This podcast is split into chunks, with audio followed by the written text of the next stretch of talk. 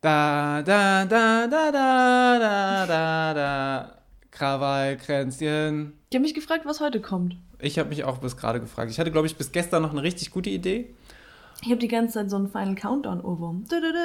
Ja, psch, mach das für, äh, für Krawallkränzchen Folge 6. Ich glaube, wir haben jetzt heute Folge 5. Ich sage, mein Name ist Daniel und ich sage herzlich willkommen. Hallöchen, Hi. Popöchen. Na, die, das alles, alles fit im Schritt von letzter Woche, das verkneife ich mir mal und frage, guten Morgen Maria. Wie Guten Morgen? Daniel.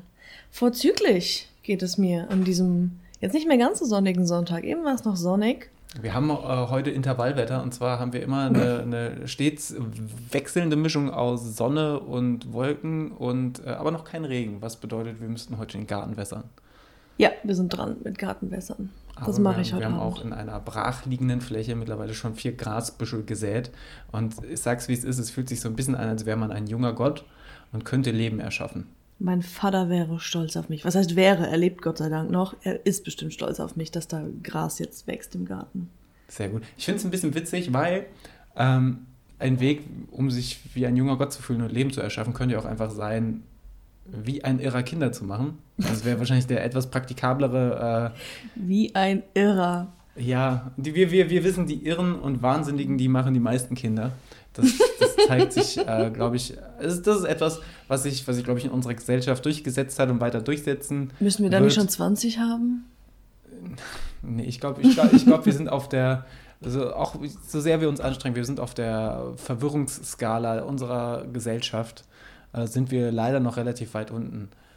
Aber, Wahrscheinlich, ja. Aber ich glaube, es ist tatsächlich ein Problem, dass die, dass die Leute, die sich besonders empathisch sind und sich besonders viel Gedanken um sich selbst und um das Leben machen, dass die ihr halbes Leben darüber nachdenken, Kinder zu machen und dann, wenn es hochkommt, vielleicht eins, vielleicht zwei in die Welt werfen und die, denen scheißegal ist, die haben 14 Kinder mit 18 Müttern und 12 Vätern und alles querbeet ähm, und man kommt gar nicht mehr hinterher und das Jugendamt weiß gar nicht mehr, wo man zuerst sanktionieren soll.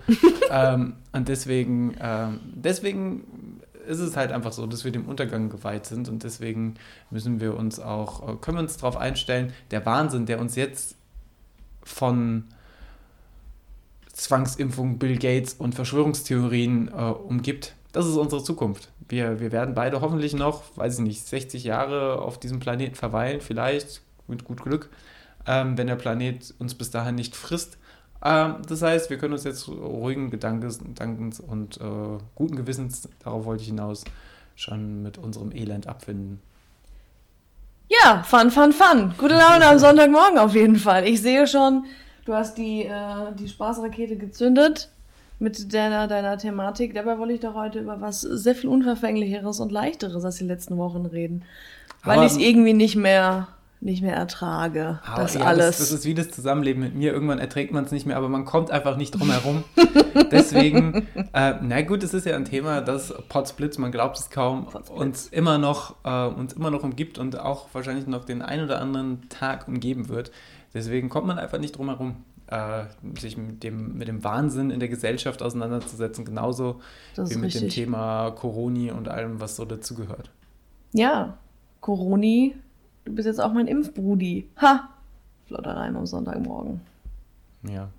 Ja, erzähl uns von ja, deinem. Ich, ich, hab, ich habe gestern, ich weiß gar nicht, ob, wann, ob wir über deine Impfung mal großartig gesprochen hatten. Gab es da diesen Podcast überhaupt schon? Die Zeit Ich habe vergeht so schnell. nee, ich hab nur, ich glaube, beim ersten Podcast war ich gerade frisch geimpft, zwei, drei Tage. und, Also offensichtlich, erst und geimpft. offensichtlich lebst du noch. Das heißt, entweder Fakt. Immer noch kein äh, besseres WLAN. Auch mit deiner Impfung jetzt immer noch keine Veränderung.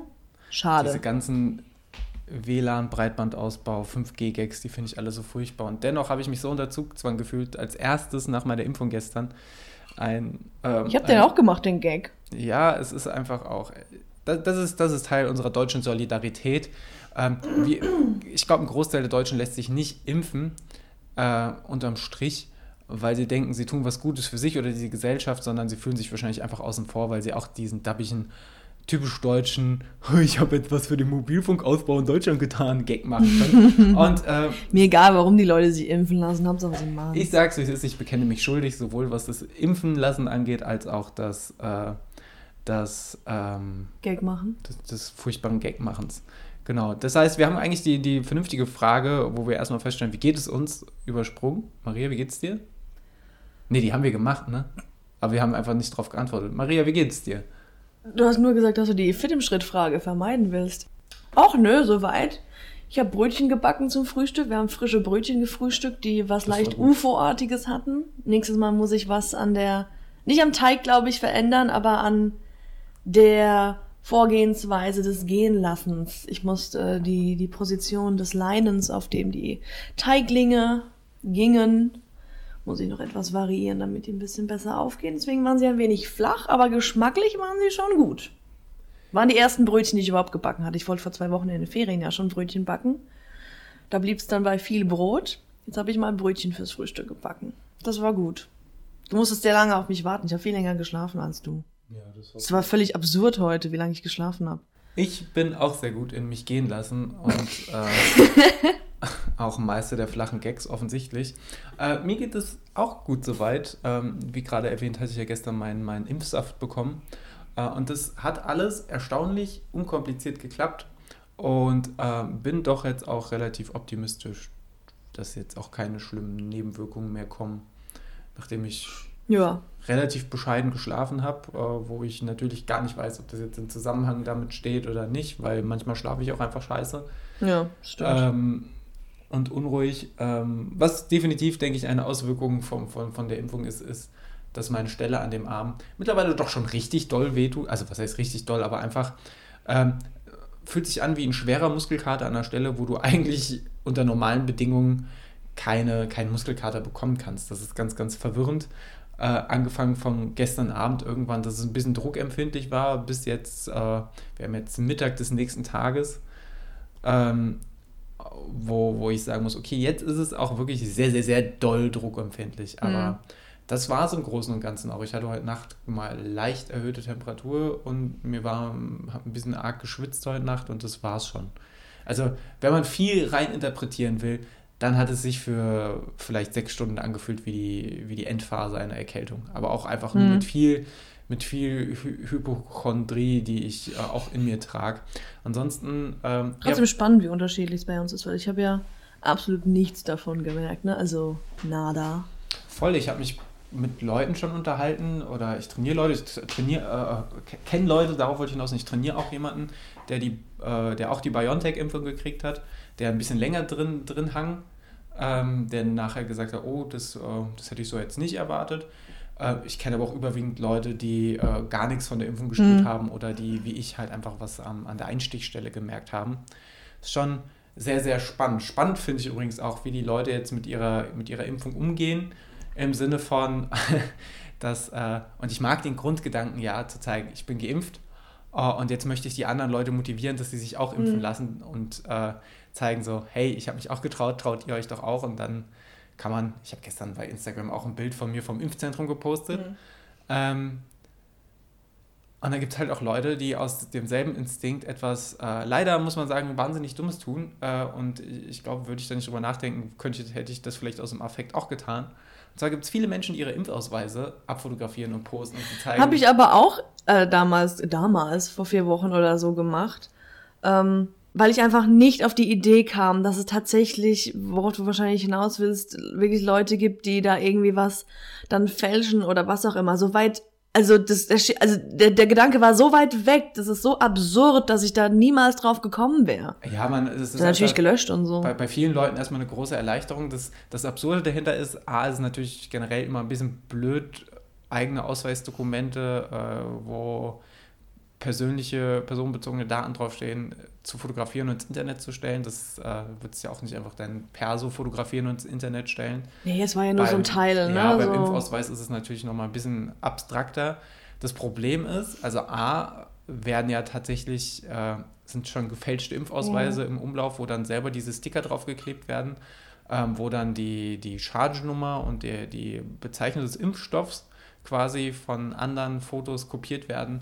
Und etwas besonders perfides, was, was mich wirklich auch wieder an der Menschheit zweifeln zurücklässt, ist halt, äh, wir, kennen, wir kennen alle diese eh, elendigen Debatten über welche Nebenwirkung hat jetzt welcher Impfstoff. Mhm. Ähm, und da gibt es äh, eine besonders findige Sektion der Internet-Trolle, die halt einfach hingehen und ähm, du kannst ja unter Angabe deiner, deines Impfstoffs, Oh Gott, dein- ich deines, befürchte, ich weiß, was jetzt dein, kommt. deines Impfstoffs, deines Impfzeitpunkts und der Chargenummer kannst du ja zum Beispiel beim Paul-Ehrlich-Institut, das die Nebenwirkungen in Deutschland Mhm. überwacht, kannst du Rückmeldung geben, sogar relativ bequem über eine App, Mhm. was du für Nebenwirkungen äh, aufgrund der Impfung hattest. Und natürlich gibt es Leute, die dann, äh, die, also was heißt natürlich, aber es gibt Leute, die dann durch die Social Media Feeds scroll, äh, scro- scrollen, scrollen ähm, und äh, sich die, die Daten mitschreiben und dann halt sich bei. Irgendwelche schwerwiegenden Nebenwirkungen da eintragen. Genau, oder was? einfach um, Ah. um äh, da die, äh, die Okay. Bewertung und die, die Nebenwirkungen ein bisschen in die, in die Höhe zu treiben, die Rückmeldung dazu. Ähm, wo, ich, wo ich schon fast sagen muss, äh, besonders Kudos für die Kreativität. Ich glaube, so dar, darauf wäre ich nicht gekommen. Ich wollte sagen, das ist so besonders absurd.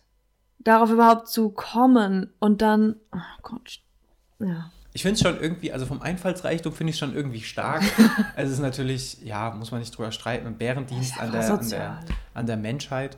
Äh, und deswegen äh, bei aller Erleichterung, wenn ihr das Privileg bekommt, äh, dass ihr euch impfen lassen dürft und ihr euch dann und die Chance dann hoffentlich auch wahrnehmt, ähm, dann Postet's zelebri- nicht. Also zumindest fotografiert's zele- nicht. Zelebriert, es, zelebriert es meinetwegen öffentlich, aber äh, bitte vermeidet es Fotos von eurem Impfausweis. Dann nimmt wenigstens nur das Deckblatt, wo einfach nur euer Name draufsteht, aber auf gar keinen Fall den Sticker direkt von, von eurer, äh, von eurer ähm, Chargennummer und von, von eurem Impfstofftyp abfotografieren und ins Netz jagen. Das ist nicht so klug. Leider nicht, ne? Da muss man erstmal drauf kommen. Wie gesagt, ich äh, hätte soweit überhaupt nicht gedacht. Ja. Das ist einfach so absurd und abwegig in meinem Kopf gewesen, dass ich da niemals drauf gekommen wäre, dass es tatsächlich Leute gibt, die sowas machen. Ja, es gibt. Gibt nichts, was es nicht gibt. Genau, das wollte ich gerade auch sagen. Es gibt tatsächlich nichts, was es nicht gibt. Und ähm, ja, wir, wir, wir leben schon in einer, wie ich finde, sehr, sehr zynischen ähm, Gesellschaft, ähm, der das, glaube ich, gar nicht bewusst ist. Das ist so der, der, der nächste Punkt. Das ist Ja. ganz nicht einfach. Und wenn wir alle so Dr., wie hieß er, Dr. Cox aus Scrubs, äh, wenn wir alle so zynisch wären Ja. wie er, aber uns des eigenen Zynismus bewusst wären, dann wäre das miteinander sicher, also das Leben sicherlich nicht einfacher, aber es wäre einfacher nachzuvollziehen. Hm. Ähm, so wie es aber derzeit läuft, ist es. Ähm, boah, ich will es gar nicht schlecht reden. Eigentlich, ganz ehrlich, Freitag war ich in so einer positiven Grundstimmung, weil. Äh, war, warum bin ich impfberechtigt? Ich bin halt aufgrund von Vorerkrankungen, in meinem Fall halt äh, dadurch, dass ich in einer bestimmten Form der psychotherapeutischen Behandlung bin, berechtigt, äh, mich impfen zu lassen und ab kommender Woche, beziehungsweise wenn der Podcast rauskommt, ab dieser Woche wäre ich sogar über, den, über meinen Arbeitgeber impfberechtigt. Und das hat witzigerweise in mir eine wahnwitzige oder, oder richtig absurde Euphorie ausgelöst und in ArbeitskollegInnen Finde ich auch. gar nicht so absurd. Ja, weil einfach, weil, weil ich dann plötzlich das Gefühl hatte, das war so ein Tag, der, der, der Donnerstag und der Freitag, zwei Tage, die waren so plötzlich, was das angeht, voller positiver Nachrichten. Das heißt, ähm, plötzlich waren alle unserer, unserer Mitarbeiter und Mitarbeiterinnen impfberechtigt. Äh, es gibt Sonderimpftermine für unsere Beschäftigten. Dann ähm, gleichzeitig hörst du, okay, wir haben es endlich das erste Mal in Deutschland geschafft, an einem Tag mehr als eine Million Impfdosen zu verimpfen. Du hörst von deinen, von deinen Hausärzten oder von den, von den niedergelassenen Praxen, dass äh, die mehr Impfstoff erwarten. Ähm, gleichzeitig haben die Impfzentren mehr Impfstoff. Ähm, es werden mehr Termine Mein Vater gelegt. wurde geimpft, mein Genau. Bruder auch bald. Genau, aus deiner Family wurden die Leute geimpft. Du hast bald schon deine zweite Impfdosis. Hm. Ähm, und plötzlich. So ein bisschen so ein Fortgang spürbar jetzt langsam, ne? Nachdem es alles so zäh war. Es ist, es ist, es war zwar die ganze Zeit Fortgang da, aber halt sehr zäh und träge und schleppend. Und Ja, jetzt es ist- es fühlt man es auch am eigenen Leib im wahrsten Sinne des es ist Wortes. das erste Mal so ein Silberstreif am Horizont, Mhm. nachdem man, nachdem man ähm, greifen möchte, wo man eigentlich, muss man auch vorsichtig sein, mir geht es so, wo man eigentlich am liebsten gleich sehr viel mehr und viel zu viel reininterpretieren möchte, weil Hm. es ist halt nach wie vor am Horizont, es ist noch nicht greifbar, aber man sehnt sich so sehr nach diesem einfach nur ein bisschen einer Verbesserung. Genau, man fiebert so, so dolle drauf hin, dass es, ähm, dass das endlich, also dass das Ziel der Durststrecke vielleicht mal erreicht ist und dann ist halt jetzt gerade so, jetzt gerade das erste Mal ein Fortschritt, der sich anfühlt wie ein Meilenstein vorwärts. Ja. Alles andere, alles andere ging, war rückwärtig gewandt, was wir bisher erlebt haben, beziehungsweise Stimmt, hat, hatte eine Abwärtsform mit einer, gleich, mit einer leichten Milderung irgendwie im Sommer letzten Jahres, im Sommer 2020. Äh, Und seitdem ging es permanent einfach nur bergab. Es gab nur Schreckensmeldungen, es gab irgendwie nur Sachen, die sich verschlechtert haben. Ähm, ja. Gefühlt, wir wissen alle, dass es nicht tatsächlich so ist, aber die, die, die äh, Gruppe der, der Corona-Wütigen, nenne nenn ich sie mal, der, der, nennen wir sie einfach Idioten, die, die, die, die schafft es irgendwie, obwohl sie nicht nennenswert mehr werden, immer lauter zu werden, immer mehr Gehör zu kriegen, ähm, während die Leute, die sich irgendwie tagtäglich den Arsch aufreißen, damit das System, das kaputte System weiter funktioniert, wie zum Beispiel auf den Intensivstationen, mhm. irgendwie überhaupt kein Gehör finden oder ganz wenig Gehör finden. Ähm, und das hat, glaube ich, bei uns allen oder zumindest bei uns beiden sehr, sehr stark ähm, auf die Laune gedrückt, zumindest bei mir sehr intensiv. Ja. Und dann war das echt so ein kurzer Moment der Euphorie, dass ich dachte, ja geil, jetzt, jetzt, jetzt geht's los, jetzt, jetzt bringen wir die Welt wieder in Ordnung. Mhm. Wir alle wissen, dass wir die Welt nicht mehr in Ordnung bringen und wir, wir alle wissen, dass die große Chance, die sich aus so, einem, aus so einer Krise äh, entwickeln könnte hinsichtlich gesellschaftlichen Wandels, ähm, die wird nicht ergriffen. Die Hoffnung also, hatte man letztes Jahr ja noch. Die ne? hatte ich auch letztes Jahr nicht. Da, da, also ich bin schon manchmal, bin auch schon, schon manchmal voller, voller Naivität und äh, greif, versuche gerne nach Utopien zu greifen oder mich für sowas begeistern zu lassen, für irgendwelche Ideale. Aber da war mir von vornherein klar, dass diese Chance, die auf dem Papier bestehen würde, niemals genutzt werden würde, sondern mhm. natürlich haben wir danach äh, gehen wir danach wieder nach Schema F vor. Vielleicht mit leichten Abwandlungen irgendwie nach oben, unten, links, rechts. Ähm, aber es ist doch jetzt ganz deutlich zu sehen, dass wir einfach Leider, ja. da zielstrebig da wieder hinwollen, wo wir herkamen. Genau zu diesem System mit all seinen, ja. ich, ich will, bin fast versucht zu sagen, mit seinen wenigen Stärken und seinen vielen Schwächen. Ähm, und ja, das fühlt sich alles äh, ein bisschen blöd an. Und da sehen wir jetzt auch schon an diesem Gesprächsverlauf, was die ganze Zeit, was eigentlich seit Beginn von Corona in meinem Kopf vorgeht. Und zwar dieser stetige Wechsel von alles ist furchtbar und was mich, glaube ich, in Gänse auch sehr gut beschreibt, von alles ist furchtbar hin zu unfassbarer Euphorie, dass man denkt, boah, jetzt geht's wieder los, ähm, hin zu, äh, oh fuck. was, was, ist denn die oh, Alternative, oh wenn Corona vorbei ja. ist? Also falls Corona irgendwann mal vorbei sein sollte. Ich glaube ja schon, dass man sich damit in irgendeiner Form arrangieren muss und wenn es ist, dass man sich irgendwie einmal im Jahr die ja. aktuelle Covid-Dosis abholen muss. Ähm, womit man ehrlich gesagt in Anbetracht der Alternativen, glaube ich, sehr gut leben kann. Ähm, spannend, Maria, spannend. Jetzt habe ich hier meinen Monolog runtergerattert und jetzt kommst du. Jetzt komme ich. Ich wollte dich nur noch fragen, äh, ob sich das für dich gestern auch so so abgefahren, bedeutend, bedeutungsschwanger irgendwie angefühlt hat. Also ich meinte ja, dass als ich da stand in der, in der ersten Schlange in der Messehalle, das war irgendwie so, ja, ich stand halt in der Schlange und habe mich halt für eine, für eine Nadel angestellt und es war nicht irgendwie im, im Suchtpräventionszentrum oder so, mhm. obwohl wir in Frankfurt hier sind. Ähm, aber es hat sich so, ja, so, so abgefahren, so komisch bedeutend und groß irgendwie angefühlt. Ging es dir auch so, als du da, da standest gestern? Das war so, oh, ich weiß nicht. Mhm. Ja, wir hatten uns ja damals mal drüber unterhalten nach deiner Impfung und ich glaube, die Situation war schon noch ein bisschen andere, weil du ja doch ey, schon deutliches Stück vor mir, ich glaube über einen Monat vor, vor vier mir, Wochen. Ja, oder ziemlich genau einen Monat ja. vor mir dran warst. Ich glaube, dass die Situation da schon nochmal eine andere war, weil man noch viel, viel weniger Leute kannte, die auch tatsächlich selber geimpft sind. Und wenn, dann waren das halt überwiegend äh, ältere Leute oder wirklich Leute, die. Oder Ärzte und Pfleger. Genau, so. die, die halt irgendwie im, im Pflegebetrieb arbeiten oder im Krankenhausbetrieb. Aber ja, in ähnlicher Form kann ich das bestätigen, weil es hat sich so ein bisschen angefühlt, wie ich tue jetzt hier meine, meine Bürgerpflicht. Genauso, mm. Es war vergleichbar für mich, wie wenn ich irgendwie so das erste Mal wählen Ich wollte gerade sagen, so, wählen gehen. Erste ja. Bundestagswahl und jetzt habe ich, äh, jetzt marschiere ich voller Stolz mit, mit, äh, mit geschwollener Brust irgendwie zum Wahllokal, fülle den Zettel aus und wirf's ihn in die Wahlurne und erwarte, ähm, eigentlich erwarte ich beim, beim, beim Wurf des Wahlzettels in die Urne noch. Ein Dankeschön. Äh, ja, schallenden Applaus. Das ist nicht passiert. Das ist auch gestern im Impfzentrum nicht passiert.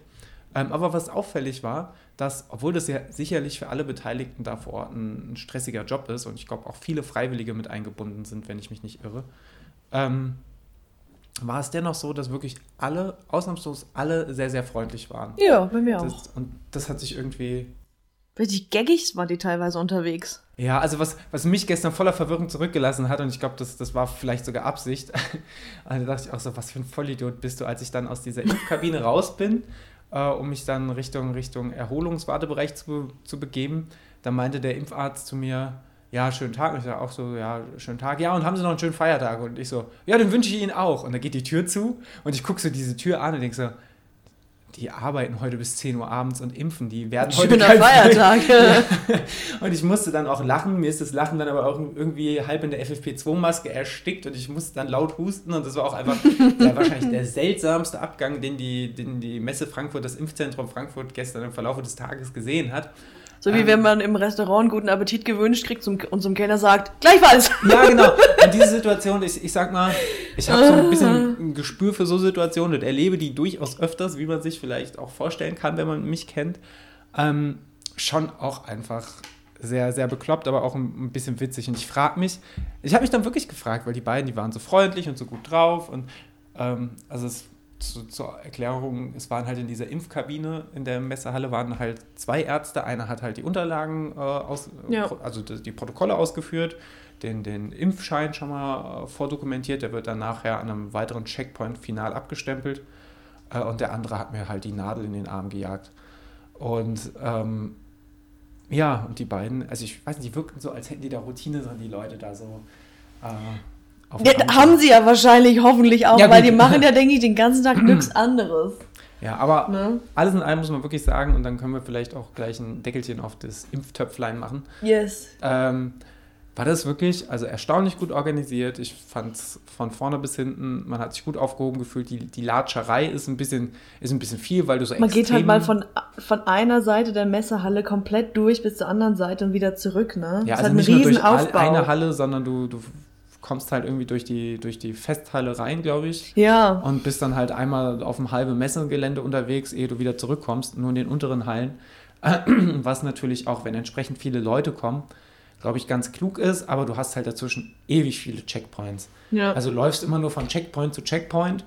Du musst immer deine Durchlaufkarte vorzeigen und wirst gescannt. Genau, es kam sich ein bisschen vor, ich kam mir ein bisschen vor wie im Freizeitpark, ganz ehrlich, weil du hattest überall Ja, deine Kontrolleure. Stimmt. Ähm, statt dein Fastpass, um irgendwie bei der Black Mamba vorgelassen zu werden, hast du halt irgendwie deine Durchlaufkarte, die ständig gescannt wird. Da waren auch der ein oder andere Security oder Ordner war auch besonders geckig drauf, der hat gesagt, oh, die nehme ich dir jetzt mal ab, die gehört jetzt mir. Ich so, hä? Ja, die nehme ich dir ab, die bleibt jetzt hier. Ich So, ja, okay, aber die Impfung darf ich behalten, oder? Das waren so eine der letzten Worte, die ich gewechselt habe und ähm, Wie geil wäre es aber, wenn man auf so einer kleinen Eisenbahn durch, die, durch dieses Messezentrum fahren würde. Weißt du, so wie es im Freizeitpark diese kleinen Bähnchen für die Kinder gibt, die dann halt so, so aussichtsmäßig einfach mal durch den ganzen Park fahren. So die gemäßigte Attraktion für die ganze Familie, abseits von Achterbahn und Freefall Tower. Hast du dann so dieses Bähnchen, das halt so einmal um den ganzen Park rum oder durch den ganzen Park fährt. Wie geil wär's, wenn man sie einfach am Anfang in der Messehalle in so ein Bähnchen setzt und dann fährt man einfach da so durch. Wie gut wäre das denn eigentlich? Ich glaube, das könnte die Lösung für den Punkt sein, dass wir vielleicht irgendwann im Laufe des Jahres an dem Punkt sind, dass auch Kinder geimpft werden dürfen. Momentan ist man ja kurz Oh, davor, ja. die Impfung, glaube ich, für die Gruppe äh, von Jugendlichen ab 14 oder ab 12 Jahren zuzulassen. Ich glaube, da ist man gerade so in der finalen Phase, bevor das irgendwie Massenzulassung erhält, aber da auch alle Angaben ohne Gewähr. Ähm, aber ich glaube, das wäre was, oder? Wenn du so, weiß nicht, mietest du Phantasialand, Brühl. Man müsste halt die Schienen da irgendwie verlegen, aber das geht bestimmt nein, auch. Nein, wir lassen alles, nein? Wie, es bleibt alles, wie es ist. Phantasialand Brühl und du, du krieg, wirst dann irgendwie in die Bahn gesetzt. Ach, irgendwie. im Phantasialand wird natürlich, geimpft. Ach so. Natürlich. Und Ich dann, dachte, Bahn, eine Bahn fährt durch die Messehalle. Das wird auch lustig mit so Musik. Du, du, ja, aber das wäre doch viel zu viel Aufwand. Aber wir haben doch schon eine, Ja. wir haben, wir haben doch schon ein, eine, äh, eine Einrichtung, wie zum Beispiel Freizeitparks, wo du ja eh schon ein Wartesystem etabliert hast. Stimmt, ja. Mit diesen Schildern auch. Wie lang noch? Und Gibt's die- keine dummen Fragen? Genau. Ab hier noch 90 Minuten. Ja. Auch da, wir müssen, wir müssen ja auch wieder unserer kapitalistischen Zweiklassengesellschaft gerecht werden. Das heißt, auch da kannst du wieder Fastpass. Fastpass er, erwer- äh, erwerben, um dann irgendwie an der Hauptschlange vorbeizugehen. Das ist dann halt gesetzlich Privatversicherter. Das kennen wir alle aus dem Krankenhaus. Ähm, das kannst, Ja. du, kannst du da dort auch etablieren, um da unserer gesellschaftlichen Pflicht nachzukommen. Äh, und du hast ein Anreizsystem, ganz ehrlich. Dann kannst du dir einmal die Impfsuppe reinspritzen lassen, dann wirst du einmal durch die Black Mamba gejagt. Und zum Schluss, Schluss, zum Schluss gibt's noch eine Zuckerwatte für alle. ja, und alles, was drin bleibt, äh, ist inklusive. Ist doch super. Geil. Ich wäre sofort, ich bin sowieso sofort dabei, da wäre ich erst recht da nehme dabei. ich auch die Dritt- und Viertimpfung. ja. Nein, aber ich glaube tats tatsächlich, äh, da wirst du bestimmt dann Wir haben ja noch gar nicht über Schule geredet in diesem Podcast. Und das da werden wir, wird auch nicht passieren. Da werden wir bestimmt, wenn wir uns bestimmt auch in Zukunft äh, mal austauschen können, die Gelegenheit wird sich sicherlich bieten, wenn wir an dem Punkt sind, dass ähm, auch Grundschulkinder vielleicht das dieses Jahr, schön. vielleicht nächstes Jahr geimpft werden können, mhm. hoffentlich noch dieses Jahr. Äh, und ich bin jetzt schon gespannt, wie die Eltern eurer Schule reagieren werden. Oh mein Gott. Ja, ich auch. Ja, ich will, ich will das, das Schulfass gar nicht so weit wieder öffnen, aber ist schon jemand am Corona-Teststäbchen gestorben? Noch nicht bei euch, oder? Nein, nein. Es okay. hat auch noch keiner ähm, verschluckt. Ähm, es gab auch noch kein Nasenbluten. Alles, alles gut. Sehr gut. Ich fand es ich fand's, ich fand's total schön, obwohl wir uns ja auch da immer einreihen und auch viel zu viel über Corona reden, wie auch jetzt. Ähm, fand ich es aber schön, dass es auch ein Thema ist, womit sich auch, äh, auch von den Zuhörern und Zuhörerinnen viele beschäftigen, wo auch viele gesagt haben, hey, ja, äh, ich selbst, äh, meine Frau, mein Mann sind aus dem Lehrbetrieb und äh, die kennen exakt dieselben Probleme. In ja. Äh, zufälligerweise 15 anderen Bundesländern läuft das genauso und da denkt man sich, ja, das heißt, in unserem Bundesland läuft es glücklicherweise nicht erschreckend schlecht, aber auch nur, weil es überall erschreckend schlecht läuft. ist halt die Frage, ob das einen dann beruhigt oder noch mehr beunruhigt, aber ähm, man hat zumindest das Gefühl, nicht ganz allein zu sein. so viel dazu, Maria. Jetzt kochen unsere Gemüter, aber du wolltest eigentlich heute, wir haben bald eine halbe Stunde runtergeschnackt und trotzdem wolltest du eigentlich heute über was ganz anderes reden. Diese Überleitung, du sagst jetzt kochen unsere Gemüter. Ich wollte über das Kochen reden, beziehungsweise, ja, ich dachte, das ist ein Thema, über das wir einfach mal reden können, weil es einfach unverfänglich ist und ähm, was, was leichteres, worüber man einfach mal so äh, jetzt quatschen kann, abseits von dem ganzen schwermütigen äh, Schnack der letzten Folgen vielleicht. Ja. Anstrengend und schwermütig kann es danach dann wieder werden. Ja, um da die Überleitung zu schaffen, was, was kochen wir denn bei uns, wenn wir nicht gerade die, um, die Impfsuppe aufbrodeln lassen? Oh, oh. Reden wir direkt über das, was, was bei uns gekocht wird ich weiß nicht, du, du, du, bist, du bist ja quasi unsere Themenfee. Ich bin ja einfach immer nur Themenfee. Der, der, der, der, der hier sitzt und belanglose Wörter in den Raum wirft und manchmal entsteht daraus eine Diskussion, manchmal nicht. Und du bist ja tatsächlich von uns beiden die Person, die sich sogar Gedanken darüber macht, was sie heute sagen will, was äh, dem Inhalt des Podcasts zugutekommt, ähm, aber ja, mich auch manchmal vor fragende, vor große Fragen stellt. Sehr gut. Naja, ähm, um, um drauf zu kommen, was bei uns so gekocht wird, man kann eigentlich sagen, bei uns wird halt irgendwie divers gekocht, aber irgendwie auch nicht. Aber man könnte äh, das Ganze ja mal von hinten aufrollen. Ähm, oder eigentlich wäre es ja dann richtig rum. Naja, wenn man, wenn man darüber spricht, über, über die Anfänge so, ähm, ja erstmal wie, wie man früher gekocht hat, was man wie, wie, man angefangen hat zu kochen, was man am Anfang kochen konnte. Was war das erste Gericht, was du jemals selbst gekocht hast? Das ist es halt. Ich habe überlegt. Und ich glaube, also man muss, davor muss man vielleicht noch sagen, dass ich als Kind nie großartig in der Küche mitgeholfen habe oder mitgekocht habe oder so. Aus dem ganz einfachen Grund, dass meine Mutter so ähm, sagt man, ich weiß nicht, ob pedantisch das richtige Wort ist, aber sie konnte es einfach nie haben, wenn man ihr reingefummelt hat in das, was sie gerade tut. So bin ich heute ja auch in vielen Teilen. Und ähm, selbst wenn ich als Kind gewollt hätte, ich meine, mir ist es natürlich entgegengekommen, wenn ich nichts hab machen müssen, ne? wenn ich einfach da sitzen kann und warten kann, bis das Essen auf dem Tisch steht. Ähm, es hätte wahrscheinlich geholfen, dass ich dann schneller, besser irgendwie gelernt hätte, irgendwie selber was zu kochen. Aber ich durfte tatsächlich nicht, weil es sie einfach völlig aus, aus der Fassung gebracht hätte, wenn ich ihr da in ihr Kochen reingefummelt hätte oder Gott bewahre, was dreckig gemacht hätte oder so. Mhm.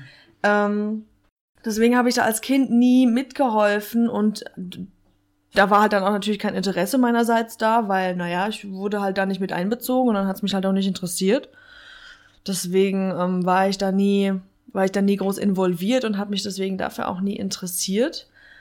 Nur am Wochenende, ähm, wenn wir bei meiner Oma waren, das waren wir eigentlich jeden Samstag, da saß ich dann immer in der Küche, weil meine Oma dann für die ganze Familie Mittagessen gekocht hat, weil meine Mutter am Wochenende immer im Blumenladen meiner Tante ausgeholfen hat. Und dann ist mein Papa auch noch mittags von der Baustelle, von, von dem Garten, in dem er gerade gearbeitet hat, gekommen und dann war eigentlich die ganze Familie, die ja nicht groß ist bei uns, aber keine Ahnung, zehn Leute oder so waren wir dann, sind dann samstags alle bei meiner Oma samstagmittags eingefallen und haben da zum Mittag gegessen. Und da habe ich wenigstens immer in der Küche mit dabei gesessen, immer auf der Anrichte, in so einer, in so einer Ecke saß ich. In der Ecke von der Anrichte, da saß ich dann da oben drauf und habe dann immer mit abgeschmeckt. Und mein Kommentar war eigentlich immer, da muss mehr Salz dran. Spiel, führt sich heute eigentlich auch so weiter. Wir essen ja sehr salzig tatsächlich, aber Nur, wir mögen ich es immer beide. auf der Anrichte sitze. Stimmt Und, äh, eigentlich. Manchmal eigentlich- sitzt du da wirklich. Eigentlich mache ich gar nichts außer Kaffee trinken oder am Handy rumtüdeln und du sagst aber, da muss mehr Salz dran. ja. ja, und dann spucke ich in die Pfanne. Nein, das mache ich natürlich nicht. Nein, aber da saß ich dann wenigstens dabei und habe meiner Oma zugeschaut und ab und zu dann halt probiert und dann habe ich ihr gesagt, ah, da muss noch Salz rein oder Pfeffer rein oder wie auch immer. Ich habe da nicht wirklich mitgemacht im Sinne von, ich habe jetzt kein Gemüse geschnitten oder so. Vielleicht hatten auch einfach alle Angst, ich verliere einen Finger. Aber ich habe zumindest zugeschaut und war halbwegs aktiv dabei. So bei meiner Oma beim Kochen so einmal die Woche. Aber das war jetzt auch nichts, was mich irgendwie was gelehrt hätte, dazu zu sagen, das war schauen. jetzt eine, eine lange Brücke, aber die Frage lautete, Ja, ich weiß, genau. was, hast, was war das erste Gericht, das du selber gekocht Genau, hast? Das deswegen war war- scheinbar nicht in deiner Kindheit. Nein, eben genau. Es war wahrscheinlich, also zumindest erinnere ich mich, dass meine Eltern mal weg waren und zwei oder drei Freundinnen von mir bei mir waren. Und wir haben ähm, gefüllte Paprika gekocht, mit Hackfleisch gefüllte Paprika. Und ich glaube, wir haben tatsächlich Spätzle selber gemacht. Also gleich mal das volle Programm aufgefahren, so als erstes Gericht also die, die da mit mir gekocht haben, die Freundinnen damals, die haben öfters für sich oder mit ihren Eltern oder wie auch immer zusammen gekocht. Also die hatten so ein eine Ahnung. Die Spätzle waren, soweit ich mich erinnere, auch ganz gut. Sie waren zwar unförmig, aber ich glaube, das ist oft so, wenn man Spätzle selber macht. Ähm, aber das hat irgendwie funktioniert. Also das ist so meine erste Erinnerung. Wie alt war ich da? Pff, 14, 15, 16 Maximum. Also ja, nee, so um den Dreh. 14, 15, 16 werde ich gewesen sein. Da haben wir dann zu dritt, zu viert bei mir zu Hause äh, ja, gefüllte Paprika und selbstgemachte Spätzle gekocht. Das war aber auch das erste und einzige für lange Zeit, woran ich mich erinnere, dass ich tatsächlich mal was gekocht habe. Also ansonsten hat sich das auf äh, eine Dose Fertigsuppe oder eine Dose Ravioli aufmachen und warm machen beschränkt. Was immer sehr aufregend war, wenn, was nicht oft vorkam, aber wenn meine Mutter mal nicht da war, weil sie halt mal im Krankenhaus war oder so. Und mein Vater, der nicht mal weiß, wo das Salz steht, und ich dann alleine zu Hause waren, dann gab's der halt. Anrichte, die geschrien hat, mehr Salz. Und Ja. dann hat er, boah. Ja, genau. Also es war dann immer sehr spannend. Da gab's dann, also gut, Bacon and Eggs gab's dann ab und zu tatsächlich, auch einfach als Abendessen. Ähm, oder halt, ja, Fertiglinsensuppe aus der Dose und Leberwurstbrot dazu oder so. Also das waren dann so die, die Highlights, die mein Vater und ich uns da dann kredenzt haben, weil wir beide absolut keine Ahnung von irgendwie Kochen hatten. Also ich glaube, ich hätte wahrscheinlich einen Topf Nudeln anbrennen lassen. Wie groß ist, also wie groß muss für dich der Aufwand sein, damit es für dich als Kochen zählt? Oder was, ab wann zählt es für dich als Kochen? Weil äh, eine Dose Linsensuppe in die Mikrowelle stellen oder. Hoffentlich nicht die Dose in die ja, Mikrowelle. aber irgendwie warm machen, äh, sind Also nicht kochen. Ist wahrscheinlich nicht kochen. Aber wenn ich, also meiner Definition nach, sobald ich halt hingehe und mir eine Miraculi Fertigpfanne mache, Ja. dann wäre es für mich schon kochen. sobald irgendwie was involviert ist, was man zum Kochen benutzt, gerätemäßig. Also wenn ich nur was in den Teller kipp und es warm mache, ist es nicht kochen. Sobald aber Topf oder Pfanne im Spiel sind, würde ich sagen, Das ist heißt, es wenn du die kochen. Linsensuppe auf den Herd stellst, ist es kochen. Nee. Jetzt kommt der Korinthenkacker nämlich wieder Ja, raus. ja. Ich würde sagen, es muss es muss irgendwie ein Produkt dabei sein, das sich irgendwie verändert. Also es sollte nicht nur erwärmen sein, sagen wir es mal so. Wenn es zumindest ein bisschen mehr als erwärmen ist. Also es gilt für mich jetzt schon irgendwie als Kochen, wenn, na gut, wenn ich jetzt, ich weiß nicht, das ist schwer, aber es, es muss mehr als erwärmen sein. Es muss irgendwie ein bisschen an Gemüse geschnitten werden und noch angebraten werden dazu. Es Oder muss auch herzerwärmend sein. ja. Red weiter. Jetzt hast du mich auch super. Liebe geht durch den Magen. Nee, also ich weiß nicht. Kann man jetzt Schnitzel anbraten und Pommes in den Backofen machen als Kochen bezeichnen? Weiß ich nicht. Keine Ahnung. Ich glaube, ich würde immer vom Arbeitsaufwand. Also ja, auch. ich, ich glaube, ich glaub, alles, was länger als, Fünf Minuten. ja, ich hätte wahrscheinlich gesagt 10 oder 15 Ja. Minuten, ist dann für mich schon, würde ich offiziell Kochen nennen. Und ich würde dann auch sagen, auch einen Salat zubereiten. Du kochst ja nichts, aber ist ja dann für mich auch Kochen, weil wenn, wenn ich mit äh, Schneiden und allem drum und dran. Vielleicht, wenn irgendwie ein Gericht aus mehreren Komponenten draus wird, ist es Kochen. Auch wenn es dann vielleicht doch nur Erwärmen ist, wie bei Schnitzel und Pommes zum Beispiel. Wenn wir jetzt Schniposa irgendwie doch so haben, Schnitzel, Pommes, Salat. Ich dachte, Schnitzel, Pommes, Salz, Salat. Wäre auch naheliegend bei uns tatsächlich. Ich meine, als Pommes kommen auch Salz. Nee, aber so dann, ja, dann sagen wir auch Danke fürs Kochen, so, ne? Also, ja, ich würde sagen, es, es gibt so mehrere Stellschrauben, glaube ich. Einerseits vielleicht erwärmen, aber auch mehrere Komponenten. Ich glaube, da hat jeder seine eigene Definition. Das Schöne ist, wir haben jetzt so viel über Schnittel geredet, dass niemand hier erahnen würde, dass ich eigentlich Veganer bin. Habe mich eigentlich sehr gut versteckt. Ja, ich denke, der, das, das Sternchen, die Fußnote ist ja dann immer vegan in Klammer. Hm. Muss man, glaube ich, nicht dazu sagen. Hoffe ich, denke ich. Wäre irgendwie nervig. Ich glaube heutzutage tatsächlich nicht mehr. Nee. Ja. Wie äh, war das denn bei dir? Das ist für mich immer die Herausforderung, da ich doch durchaus eine durchlebte, sagen wir mal, durchlebte Kindheit besitze. Es ist immer relativ schwierig, ohne sich gleich, wir wollten ja heute eine seichte Folge machen, ohne sich gleich in Deep Talk zu vergraben. Ja, aber du kannst ja so sagen, wann hast du das erste Mal wirklich was irgendwie gekocht oder, oder als du ausgezogen bist, war das war das erste, was du für dich gekocht hast und wie also ging es da so weiter dann für dich? Das, als ich das erste Mal gekocht habe, um da wirklich anzufangen, da war ich, glaube ich, aber da muss ich so in der dritten Klasse gewesen sein. Und, und ist die Erdnussgeschichte? Nein. Ach so. oh, das ist aber auch eine gute Geschichte, dass du sagst, die kommt gleich. Nee, da war ich tatsächlich, da war tatsächlich meine, meine Mutter mit meiner Oma auf dem, auf dem Weihnachtsmarkt. In Mettmann, wo ich herkomme, heißt das Ding Blotschenmarkt, traditionell, warum auch immer. Ähm, auf jeden Fall waren sie da auf dem Weihnachtsmarkt und haben sich da einen reingestellt und ich dachte, ich liebe Kelloggs hm. und ich äh, finde Suppe auch echt gut. Und ich bin ja auch ein gutherziger Mensch und möchte auch alle daran teilhaben lassen. Also habe ich eine Kellogg-Suppe gekocht. Warum nicht einfach ähm, die zwei Dinge kombinieren? Ja, und ich dachte halt einfach, es war ja auch kalt, es war Winter. wir hatten, wir hatten, ja, wir hatten Mitte Dezember so, so was Schönes, Warmes ähm, wenn, wenn, wenn da irgendwie die, die Familie vom, vom Weihnachtsmarkt wiederkommt, denen eine Freude machen und dem was Warmes kredenzen, das ist eine gute Idee. Also habe ich einfach, glaube ich, eine ganze Tüte Kelloggs in einen riesen Topf mit Milch gekippt, das Ganze mehrfach aufkochen lassen. Ähm, natürlich ist die Milch auch übergekocht, weil wenn du das erste Mal als, ja dann, ich glaube, acht, neunjähriger äh, Milch erwärmst, dann rechnest du nicht damit, dass die irgendwann überkocht, sondern du denkst halt einfach, Wird halt heiß Herd an, Milch warm. Milch bleibt warm, bis du Herd ausmachst. Das, waren so, das war so die Kausalkette, die sich bei mir gebildet hat. Und dermaßen, also dementsprechend auch voller Faszination habe ich diesen Kochtopf angeguckt, als dann plötzlich äh, oben weißer Schaum raussprudelte. Das ist Entdecken des Verhalten. Du hast eine Hypothese gehabt als Kind und dann ähm, hast du sie überprüft und du hast sie eindeutig widerlegt.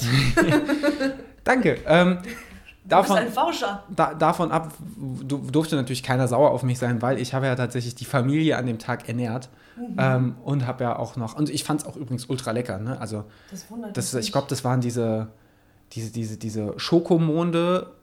Ich weiß nicht mehr, wie die, wie die heißen, aber die kennst du bestimmt. Ich glaube, von, von der Marke Kellogg's waren die mit so einem Affen drauf. Die sind einfach super, super lecker. Choco-Chips oder so heißen die wahrscheinlich. So, so Schokohalbenmonde, die halt. Du meinst diese halben Schiffchen? Da ja, war der Bär drauf. Ja, die gab es aber auch mal mit einem Affen. Ach so. Ja, das hat irgendwann auch mal gewechselt. Bin ich mir ziemlich sicher. Googelt das da draußen oder benutzt, benutzt eine, eine, Suchmaschine eurer Wahl. Äh, auf jeden Fall, das Geile an den Dingen ist ja, dass die nicht nur an sich total lecker schmecken, sondern du hast halt danach noch Kakao. Und deswegen war das ja mm. für mich auch der Clou, dass ich da eine Suppe draus mache, weil die Suppe ist ja eigentlich dann Kakao. Hast du sie gesalzen? Nein. Ich, ich habe, also mein Kochen bestand an dem Tag wirklich, deswegen habe ich vorhin auch auf dieser, äh, darauf so rumgeritten, ab wann wir von Kochen reden, weil ich habe ja keine Zutaten kombiniert außer Milch, und Kellogg's, aber hatte durchaus. Und ich hatte durchaus sehr viel Arbeitsaufwand. Also da war, da, da, da hat eine halbe Stunde nicht gereicht, so oft wie das übergekocht ist. Ich glaube, diese Geschichte ist der Grund, warum mir der Zutritt zur Küche zumindest fürs Kochen als Kind verwehrt blieb. Ich glaube, genau das hatte meine Mutter im Kopf und das wollte sie vermeiden. Ja, das war so mein, mein, erster, mein erster Kontakt mit dem, mit dem Herd quasi, dass ich selbst etwas zubereitet habe. Ähm, tatsächlich habe ich als Jugendliche öfters mal selbst gekocht, dann so Sachen wie irgendwelche Minutensteaks aus dem Aldi, wo ich aber dann schon versucht habe, die irgendwie mit, mit Tomaten oder so zu marinieren. Irgendwie hat selten geklappt, hat meistens irgendwie eher dürftig geschmeckt. Ähm, aber wenn man dann doch äh, phasenweise viel Zeit allein zu Hause verbracht hat, hat man halt, jo, entweder hast du halt Fertigkram gefressen oder äh, ich fand Kochen ja an sich schon immer cool. Ich habe total gern irgendwie mittags. Du wolltest ja auch mal Koch werden. Ja, in einer ganz, so kurz. ganz kurzen Phase meines Lebens wollte ich so vieles werden, unter anderem Koch. Ja, aber ich habe total gern mittags, wenn nicht, dass ich mal Schule geschwänzt hätte, aber wenn ich Schule geschwänzt habe, habe ich hätte hätte äh, hätte ich mit, äh, mittags immer sowas wie, äh, wie hieß das, ZDF volle Kanne oder irgendwie Mittagsmagazin, auf jeden Fall so eine Kochsendung, die auf ZDF immer um 1 Uhr mittags lief. Die habe ich schon als Grundschüler total gern geguckt und habe mir dann die, die Fernsehköche angeschaut, mhm. äh, wie sie da irgendwelche Sachen kredenzen. Das hat mich als Kind schon wahnsinnig fasziniert. Echt? Kochshows haben mich nie abgeholt. Doch, total. Ich habe als Kind super gerne Talkshows und so einen Scheiß geguckt. Ja, das natürlich auch. Nachmittags dann, aber Kochshows, weder damals noch heute, holt mich nicht ab. Aber das hat damals schon gezeigt, so meine, meine kulturelle Vielschichtigkeit, dass ich problemlos um 13 Uhr die äh, vom öffentlich-rechtlich finanzierte Kochshow gucken konnte, irgendwie auf ZDF oder auf ARD und dann nahtlos gewechselt habe zu RTL und Oliver Geißen oder Sat1 und Brit und mir dann die Talkshow reingezwirbelt habe. Das war eigentlich so mein, mein Nachmittagsprogramm. Der Ausgleich muss da sein, ne? Die Mischung. Absolut, ich bin bekannt dafür, ein sehr ausgeglichener Mensch zu sein. ähm, das sagt nichts zu. Diese, diese Erdnussgeschichte, die du erwähnt hast, die war besonders witzig und da habe ich gar nicht mehr dran gedacht. Ähm, und zwar hatten wir äh, in meiner kurzen auf meinem kurzen Gastspiel auf dem Gymnasium äh, hatten wir so eine japanische Themenwoche. Äh, und wir haben nicht nur Vorträge gemacht und alles so ein bisschen äh, voll im Stile der kulturellen Aneignung äh, die Schule japanisch, ja. Äh, japanisch äh, dekoriert, aber alles natürlich sehr wohlgemeint, sehr, sehr, sehr ähm, sehr, sehr, sehr äh, lieb gemeint und wir hatten auch, es war schon schön gemacht, wir hatten im Vorfeld auch, äh, waren wir im japanischen Kulturzentrum in Düsseldorf mhm. und haben uns da so ein bisschen äh, mit den Leuten ausgetauscht und so. Es war schon irgendwie cool gemacht. Ähm, ich übrigens natürlich als kleiner übergewichtiger Junge, ich war in der Gruppe, die Vorträge über Sport gemacht haben. natürlich habe ich mir das Thema Sumo-Ring rausgesucht, weil man ist, ja sehr, man ist ja immer sehr selbstironisch und versucht ja seine Schwäche, seine vermeintliche Schwäche zur vermeintlichen Stärke zu machen. Ähm, solltet ihr jung und, und äh, und, und traurig sein, so wie ich damals, macht das bitte nicht. Das macht es nur noch trauriger. Ähm, aber die eine Aufgabe war auch, dass, oder ein Teil des ganzen Themenabends war es dann auch, dass man gemeinsam in der Schule gegessen hat ähm, und die Schüler geri unterschiedliche Gerichte vorbereitet haben. Und äh, mit meinem damaligen Freund Malte haben wir dann äh, relativ Freestyle äh, einfach mal gedacht, was, was lieben die Japaner? Oh jo, irgendwas mit Reis und ja, dann machen wir noch irgendwas Schlonziges. Äh, und da haben wir dann sehr viel Gemüse gekocht und das war auch sehr, sehr lecker. Äh, und irgendwann kamen wir auf die Idee, und das zeichnet sich bis heute auch in meinem Leben nieder, dass wir gesagt haben, hey, da fehlt die Erdnuss. Da fehlt die Erdnuss. Alles im Leben wird besser durch Erdnussbutter. Was ich vollkommen verdrängt habe, es hat übrigens mega geschmeckt, was wir da gekocht haben. Das war, glaube ich, auch so ein Moment, wo ich dachte, Kochen ist, glaube ich, schon geil. Äh, es muss nicht die Kelloggs-Suppe sein, sondern du kannst auch statt, statt Kelloggs irgendwie Erdnussbutter irgendwo reinrühren. Ähm, und es schmeckt sofort besser. Es schmeckt nicht alles gut damit, aber es schmeckt immer besser. Hast du Pommes, machst du warme Erdnussbutter drauf, perfekt. funktioniert, funktioniert mit allem. Ähm, lass das okay. so stehen, es funktioniert mit allem. äh, Ende. Auf jeden Fall, was ich so auf, nicht auf dem Schirm hatte, was ich durchaus hätte wissen können, aber vollkommen verdrängt habe, ist, dass meine Mutter eine Nussallergie hat. Ähm, das heißt, äh, zu Beginn meines wirklich fulminanten Vortrags über Sumo-Ring war meine Mutter noch da, gegen Ende war meine Mutter weg. Und ich dachte, yo, da spiegelt sich meine Kindheit und mein Leben wieder. Jetzt, jetzt habe ich es schon geschafft, dass meine Mutter beim, äh, bei meinem Schulvortrag abhaut. Ähm, das ist langweilig. Ich gehe wieder. Ja, ich sage, oh, lass den Jungen mal über Sumo-Ringen erzählen. ähm, ich bin froh, dass ich den nicht mehr in Unterhosen sehen muss. Dann kann er ruhig ein bisschen darüber reden. ähm, tatsächlich war es aber dann so, dass, dass äh, danach meine Deutschlehrerin, die das Ganze organisiert hat, mich so beiseite genommen hat und meinte, Daniel, ähm, deine Mutter ist im Krankenhaus. Aber hat, sie hat in einer Seelenruhe erzählt, so, ja, die ist jetzt im Krankenhaus, sie hat einen allergischen Schock. Sie muss irgendwas gegessen haben, worauf sie allergisch reagiert. Und ich habe sie angeguckt und mich, man muss gesehen haben, wie mir vollkommen alle Gesichtszüge entgleist und ich dachte... Und plötzlich ging aber ein Lämpchen auf. Ja, und ich dachte, wow, ich glaube, du hast gerade deine Mutter umgebracht. Das war so der erste Gedanke und ich wurde zugegebenermaßen angemessen auch an der Situation ein bisschen nervös, ähm, habe aber relativ schnell klären können, dass das alles in Ordnung war. Ähm, trotzdem irgendwie nicht so cool, aber ich frage mich dann auch, was dann so in den Leuten vorgeht, zu sagen, okay, die Mutter wird jetzt ins Krankenhaus gebracht wegen einem allergischen Schock. Lassen wir den Jungen weiter auf seiner viel zu großen Bühne mit seinem viel zu großen Interesse für Sumo-Ringen alleine dastehen und irgendwas über übergewichtige Japaner erzählen, statt ihm einfach mal zu sagen, so, hey, deine Mutter ist da draußen im RTW, fahr doch mal mit. Also ich wollte gerade sagen, was hättest du in dem Moment halt machen sollen, aber gut, wenn du noch die Möglichkeit gehabt hättest mitzufahren, ist halt schwierig, in so einem hektischen Moment direkt irgendwie was abzuwägen, so, ne? Zerren wir ihn jetzt von der Bühne Oder vielleicht hättest du ja gar nicht mitfahren, na, was heißt mitfahren dürfen? Naja, wahrscheinlich schon. Mal ich also ich glaube, man hätte es mir zumindest mal sagen können. Ja, haben sie ja dann. Ja, ja, also zu dem Zeitpunkt, als ich, uns, unser Vortrag war ja, also ich war ja Teil einer, ich glaube, Vierer- oder Fünfergruppe und wir hatten alle eine andere typisch japanische Sportart. Ähm, natürlich alles Kampfsportarten. Logisch. ähm, die anderen, wie gesagt, hatten so dynamische Sportarten wie Judo und Karate und ich halt eben Sumo-Ring und bis wir alle durch waren. Der Vortrag ging, glaube ich, insgesamt, ja, kennst ja typisch 15 Minuten. Sprich, vier Leute, es hat schon einen Moment gedauert, bis wir alle durch waren. Du hast einen Spaß. Das heißt, zu dem Zeitpunkt, als ich von der Bühne kam, ähm, hat sich die Situation eigentlich auch schon wieder geklärt gehabt. Das heißt, wäre meine Mutter in der Situation ähm, an meiner Erdnuss gestorben, dann wäre der Zug auch schon abgefahren gewesen. Ähm, alles eine sehr, sehr ungünstige Situation. Ähm, Aber zum Glück alles gut ausgegangen ah, am Ende. heute, heute ein stabiler Lacher, glaube ich.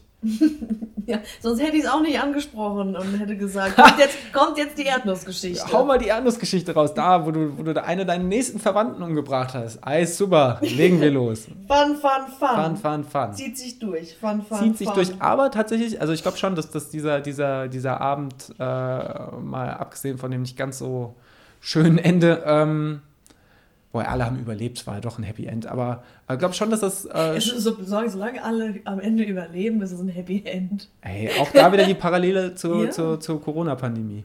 Ähm, Spoiler, Happy End gibt es jetzt schon Ich nicht wollte mehr. gerade sagen, äh, das, der Zug ist abgefahren. Ja. Ähm, Gut. nee, aber ich glaube schon, dass das so einer der wichtigsten Grundste Grund Grundsteine dafür war, dass ich wirklich gern angefangen habe zu kochen. Und auch Stand heute, ich koche ja selten aufwendig. Mich stresst es auch, aufwendig zu kochen. Hm. Aber ich koche einfach gerne. Und ich weiß auch bis heute Sehr selten. zu meinem Vorteil. Ja, hoffe ich. Aber ich weiß auch heute selten, was es am Ende für ein Gericht gibt. Ich habe meistens eine Handvoll Grundzutaten und einen Vorratsschrank und einen Kühlschrank. Und am Ende ist es auch für mich immer wieder überraschend, was am Ende für ein Gericht bei rausspringt. Also klar, wenn ich Nudeln, Nudelwasser aufsetze, dann weiß ich, dass es am Ende was mit Nudeln gibt. Und wenn ich Tom Tomaten gekauft habe oder Tomaten hier von unserem, von unserem Gemüsesolavi geholt habe, dann, äh, dann weiß ich, okay, es gibt eine Art Tomatensauce dazu. Aber alles andere entspringt dann quasi während des Kochens meiner, Fas äh, meiner, meiner Fantasie. Und ich hatte schon oft, oder was heißt oft, aber gelegentlich die Situation, dass mir, ich bin ja auch Instagram-Kind und äh, poste dann viel zu häufig äh, nichtige Essensbilder an meiner Instagram-Story.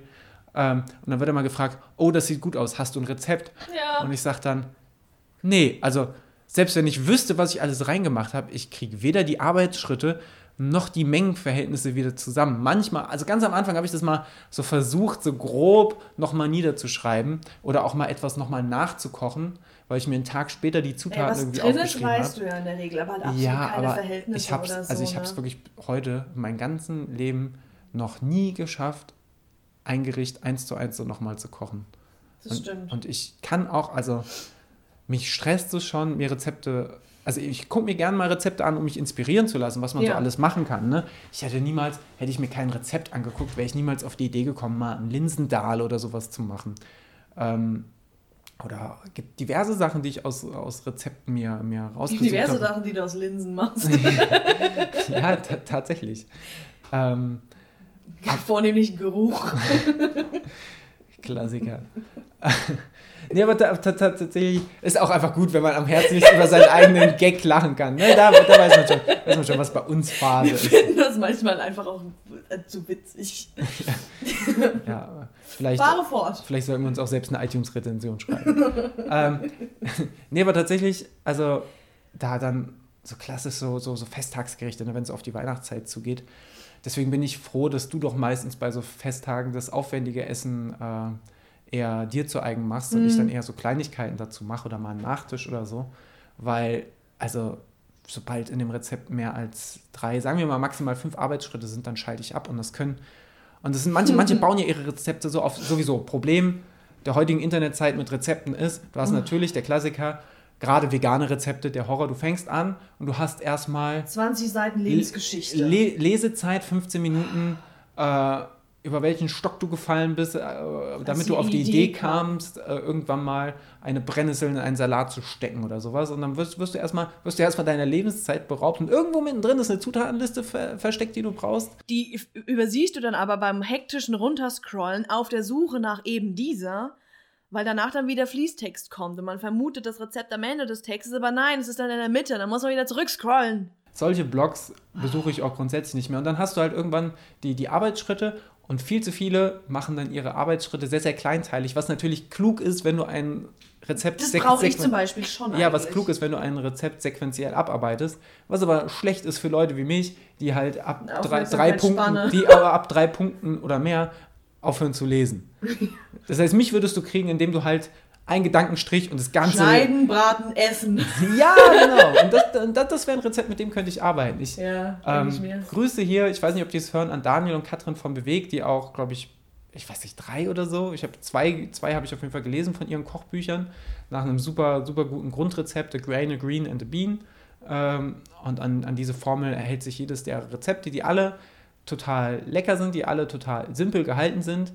Aber auch da, ich nehme mir die wirklich guten Rezepte als Inspiration, aber ich koche die. Ich habe, glaube ich, seit Jahren kein Rezept mehr eins zu eins nachgekocht. Das ist auch mein Problem mit Backen, weil beim Backen macht sich das noch viel, viel mehr bemerkbar. Vor, du müsstest jetzt Brot backen, so wie ich, mit dieser grammgenauen Angabe. 362 Gramm Weizenmehl, 550. Würde ich, würde ich, auch einfach, würde ich auch einfach nicht machen. Und genau das, deswegen mache ich es nicht, weil es auch einfach, ich merke, das ist nicht mein Metier. Ich brauche eine gewisse äh, Spannfläche, wo ich experimentieren kann. Und ich finde, das kannst du beim Kochen sehr, ich sehr halt gut. Ich halte mich einfach gern an Angaben ja, und Vorgaben ich, und Regeln. Ich weiß, aber ich brauche einfach so eine, so eine gewisse Freiheit. Und natürlich geht es auch mal vor, vor die Hunde. Und natürlich habe ich schon Sachen geschmeckt, die äh, einfach äh, Sachen gekocht, die einfach scheiße schmecken. Und das gehört natürlich dann dazu. Und im Idealfall weißt du vielleicht im Nachhinein sogar, was du falsch gemacht hast, dass es scheiße schmeckt.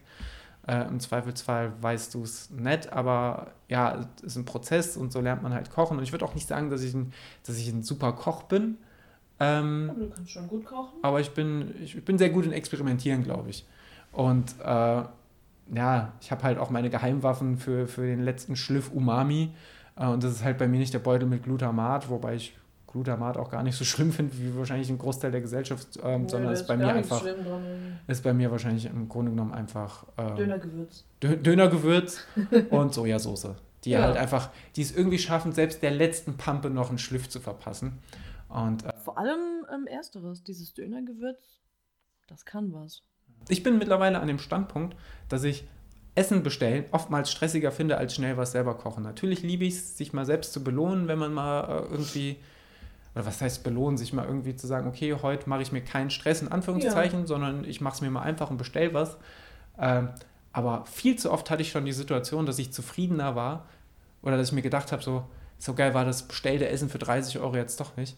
Hätte ich mir jetzt schnell selbst was gekocht, mhm. dann wär, hätte ich schneller was zu essen gehabt und es hätte vielleicht sogar besser geschmeckt. Deswegen bleiben wir eigentlich auch immer bei so unseren Standard-Go-Tos, wenn wir Essen bestellen. So Sushi ist immer so eine Safe, ein Safe-Call. Aber da kommt ja noch hinzu, dass ich ja auch einfach äh, nicht geschickt genug bin, schöne Sushi, äh, ja, Sushi-Rollen zu machen. Wir hatten neulich, neulich wollte ich mal was Neues ausprobieren. Ähm, ich weiß gerade gar nicht mehr, wie diese Reisecken heißen authentisch. Onigiri. Irgendwas mit I.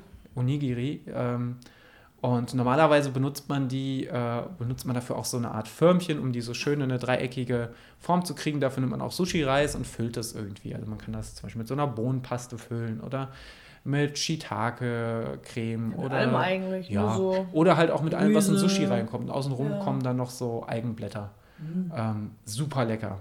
So kleine Reisecken oder Reistaschen. Ich habe das ohne versucht und ich bin schier ausgeflippt. Du warst flippt. sehr schnell sehr sauer. Es hat in meinem Kopf, ich habe mich so drauf gefreut, weil ich dachte, das wird so cool und so gut. Und ich habe schon beim Rausnehmen des Reis aus dem Reiskocher, und ich esse wirklich sehr gern Reis, aber ich war schon in dem Moment so desillusioniert und traurig, dass ich einfach nicht mehr Weil weitermachen nicht wollte. genug war für dich, ne? Ja, nicht, nicht nur klebrig genug, sondern ich konnte es einfach nicht formen. Es hat einfach von vorne bis hinten nicht gepasst. Ich habe nachher einfach, jo, ich habe einfach einen Reissalat rausgemacht. Ja, aber es war auch dann in Ordnung. Also das, das, das Formen war spannend. Ich hatte am Ende so eine riesige Reiskugel in die habe ich dann einfach reingebissen, dann ist auch alles direkt wieder auseinandergefallen und dann habe ich halt die Gabel oder die Stäbchen genommen und habe einfach alles mit Sojasauce unter, unter Sojasauce gesetzt. Und da, ich meine, es war, da war Avocado dabei und angebratener Räuchertofu und Reis und Sojasauce. Und mehr brauche ich nicht, um glücklich zu sein. Also so, solange ich Avocado habe, ist alles gut. Es war trotzdem lecker. Sprach der Klimaschützer. Ja. Ähm, was sind denn deine, deine Top-Gerichte? Was kochst du denn tatsächlich am liebsten? Am liebsten? Boah, das kann ich eigentlich gar nicht so sagen, ehrlich gesagt. Oder würdest du denn überhaupt sagen, dass du gerne kochst? Ja, schon. Also ich koche ganz gerne. Ich muss aber sagen, ah, und das ist jetzt nicht unbedingt aus dem Bequemlichkeitsfaktor raus, dass ich sage, ich habe es lieber, wenn du kochst. Ich, ich weiß, ich finde find ich sehr schwierig irgendwie zu beantworten. Ich stehe dem Ganzen neutral gegenüber, muss ich sagen. Ähm, Würdest du denn sagen, dass du gut kochst? Das, was ich immer koche, das, was ich kochen kann, würde ich sagen, koche ich gut. Also du sagst ja auch, dass es dir schmeckt. Also hoffe ich, äh, dass ich das, was ich immer so koche, ich habe ja so meine paar Standardsachen irgendwie, dass ich die auf jeden Fall gut koche. Also ist ja auch immer sehr subjektiv. Ne? Vielen wären unserer beide Gerichte oftmals zu würzig oder zu salzig oder so, aber das kann man dann ja auch einfach ein bisschen milder gestalten und dann würzt man halt nach, wenn es einem nicht salzig genug ist. Also wenn man jetzt für oder mit anderen kocht.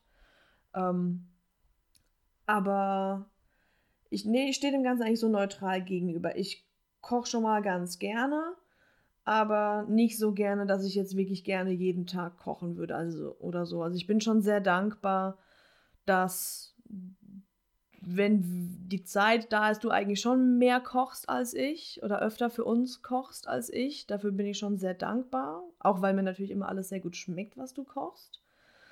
Ähm, Nichtsdestotrotz ist es natürlich in Ordnung, dass ich ab und zu koche und manchmal habe ich auch einfach Lust, weil ich ja schon ganz anders koche als du. Manchmal habe ich da auch einfach Lust auf, auf irgendwie was, was ich sonst koche, was weil es du war, anders kochst. Es war auch nicht immer einfach, unsere beiden Geschmäcker. Also wir haben Gott sei Dank ja schon ähnliche Geschmäcker, aber ganz einfach ist es, das ja auch nicht immer zusammen zu kriegen. Es gibt immer noch Sachen, die du magst, die ich nicht ja, mag zum, und andersrum. Beispiel, aber am Anfang muss man es ein bisschen einstellen. Ja, zum Beispiel, also ein Klassiker ist, wie zum Beispiel dass jeder mag gern fettige Speisen, aber ich vertrage zum Beispiel fettiges Essen nicht so gut.